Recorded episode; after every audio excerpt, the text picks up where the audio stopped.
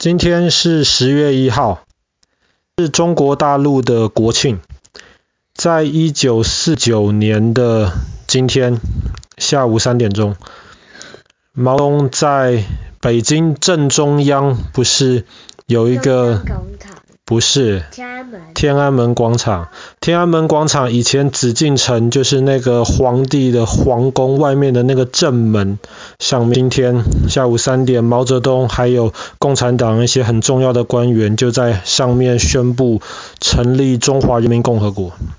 所以对中国大陆而言，今天是国庆的日子。那其实我们之前已经讲过很多次。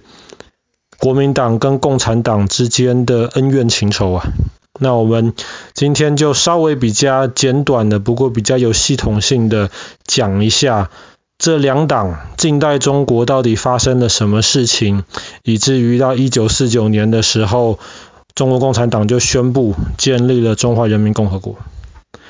其实我们知道，在清朝末年，中国就已经非常非常糟糕的一个情况。然后，在一九一年的十月十号，我们下个礼拜就会讲到十月十号是中华民国的国庆。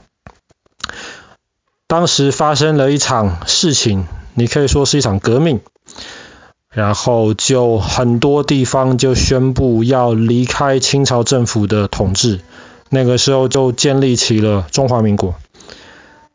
可是那个时候虽然说是建立起中华民国，但是我们之前也讲过，那个时候，比方说在东北，就有张学良的爸爸，他们不是在东北是一个重要的一个军阀吗？我们讲到九一八事变的时候，那个时候除了东北有军阀之外，其实中国各地都有一些很强大的一些军阀，而且再加上清朝皇帝刚刚宣布退下去，可是其实他清朝原来是。听清朝话的，其实还是有不少的军队。那个皇帝这是溥仪吧？不是，不是，不是，溥仪是说要不当皇帝的那个退位的清朝皇帝。但那个时候清朝有一个很重要的一个将军叫做袁世凯，袁世凯手下还有很多的军队，所以后来当时建立中华民国的国父孙中山他就决定了，那么我们不要再打仗了。大家就说，那么中华民国的总统就让你袁世凯当吧。所以其实中华民国一开始的总统是袁世凯，不是孙中山。但是后来因为袁世凯其实他想他想当的不是总统，他想当的是皇帝，所以后来他又宣布自己成为皇帝。那他宣布自己成为皇帝的时候，孙中山以及中国南方很多其他省就都不听了。所以那个时候大家就要起来要反抗袁世凯。所以后来那个时候，一九一九年正式宣布成立了中国国民党。然后我们之前讲过，一九二一年相信共产主义的毛泽东还有其他人就宣布成立了中国共产党。所以一开始中国到处都是那些军阀、那些 warlords，袁世凯之前的一些手下。所以国民党跟共产党就第一次的合作。我们之前讲过，建立起黄埔军校，然后那个时候就要去消灭中国其他地方的那些的那些军阀。后来很成功，那个时候国民党的领导人就是蒋介石。蒋介石在消灭了大多数的军阀，基本上掌握了中华民国的权力之后，你想想看，他怎么可能跟毛泽东或是其他人来分享他的权力？而且那个时候国民党很强大，所以他就决定了要消灭共产党的势力。那个时候共产党比较弱小啊，没有办法啊，他们就只能逃到了今天江西的南部，就在那边就在那边建立起了共产党的一个根据地，然后国民党就好几次要想办法把他们消灭掉。可是，一方面毛泽东非常非常厉害。二方面，国民党那个时候其实已经非常非常糟糕了，所以四次都没有成功消灭掉。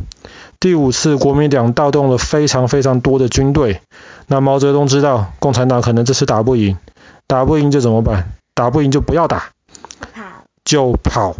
但是这个跑不是那种乱跑，这种打输了，像之前讲过淝水之战之后就开始打输的那一边就乱跑了。毛泽东他的方法是很清楚的，他要把他的实力从中国的东南边转移到中国的西北边去，所以他们那个时候就走了一万多公里，叫做两万五千里长征。一下子，他们从中国东南边蒋介石能够控制的地方，逃到中国西北边蒋介石不太能够控制的地方。那个时候，蒋介石就没有办法。后来很快就发生了一件事情，我们前几天也讲过了。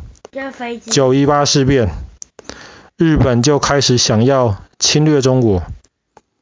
然后侵略中国之后，蒋介石还有他手下的国民党一开始就忍忍忍。退退退！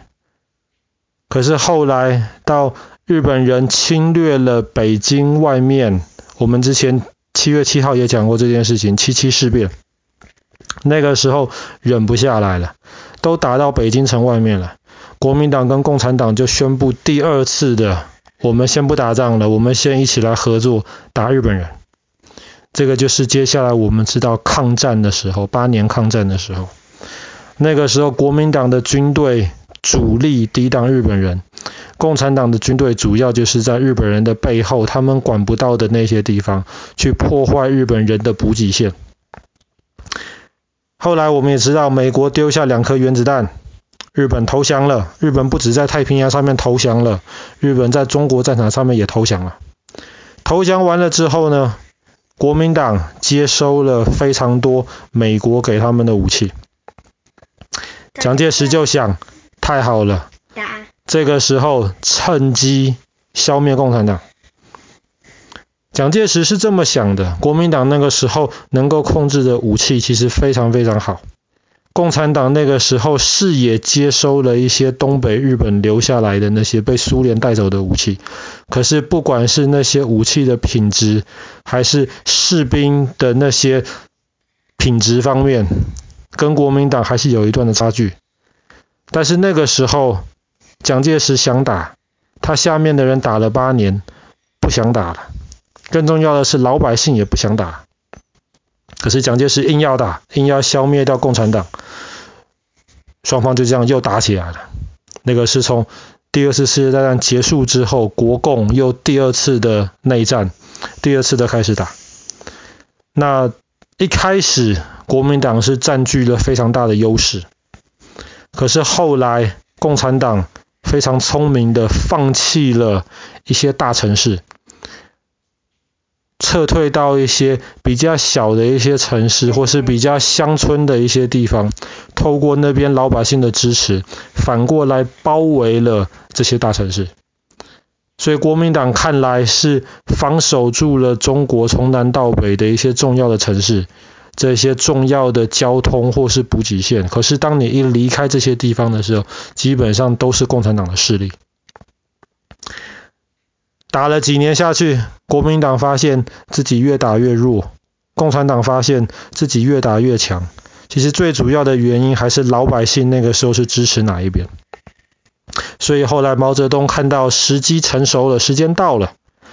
他就发动了三场非常非常大规模的战役，一场在东北，之前我们讲过林彪，那林彪一开始就是在东北打赢的，一个在今天的北京、天津附近，还有一场在今天我们之前讲过淮河的那一带，这三场大规模的战役，每一场其实都是百万人以上。那每一场其实都是一开始国民党占优势，但是后来共产党非常成功的策略，反而消灭了国民党的军队。所以到一九四九年的时候，国民党已经基本上退到了东南边跟西南边了，整个长江以北已经全部的在共产党的控制之下。那个时候蒋介石就在想怎么办？台湾本来是说，哎。逃到西南边去，可能逃到云南那里去。后来又想云南那里可能并不安全，怎么办？安全的地方就是有两百多公里的台湾海峡分开来的另一边，就是今天台湾的这个地方。所以后来国民党蒋介石就撤退到了台湾去。那么在一九四九年的今天十月一号，毛泽东中华人民共和国，可是实际上是一直到一九五零年的时候，才成功的把除了台湾、澎湖、金门、马祖之外，其他的地方，其其他中国部分的土地，都控制在自己的手里。那当然知道，我们后来也讲过了，当毛泽东一开始建立中华人民共和国的时候，他的功劳、他的地位当然是很大的。可是后来又发生了一些其他的事情，比方说文化大革命。我们之前讲过这个故事。后来共产党自己都承认，文化大革命是一个很大的一个错误，害死了，然后也对整个中国的文化破坏很大。有没有破坏兵马俑？哦，兵马俑那个时候还没有被挖出来，所以没有破坏掉。如果那个时候被挖出来的话，那可能我们现在也看不太到了。可是，在文化大革命的那一段时间，除了文革之外，共产党还碰到很多其他的问题。因为都是共产主义，所以一开始共产党跟苏联的关系其实很好。可是苏联自从斯大林死掉了之后，中国共产党跟苏联共产党的关系就变差了。那那个时候，中国跟美国的关系很差，美国一直以来很长的一段时间是站在国民党那一边。所以有很长的一段时间，其实共产党、中华人民共和国是非常非常的孤单。那这一直到七十年代之后，美国慢慢的开始抛弃掉了国民党跟蒋介石，转向去跟毛泽东跟共产党做朋友。然后到了之后，共产党就决定不能够再这样子把自己关起来了，然后要开始慢慢的。打开中国的国门，跟全世界其他各国打交道、做朋友，这就是后来的邓小平时代的改革开放。那改革开放的故事我们就很熟悉。共产党在过去的三十年，其实中国各方面都有非常非常大的发展。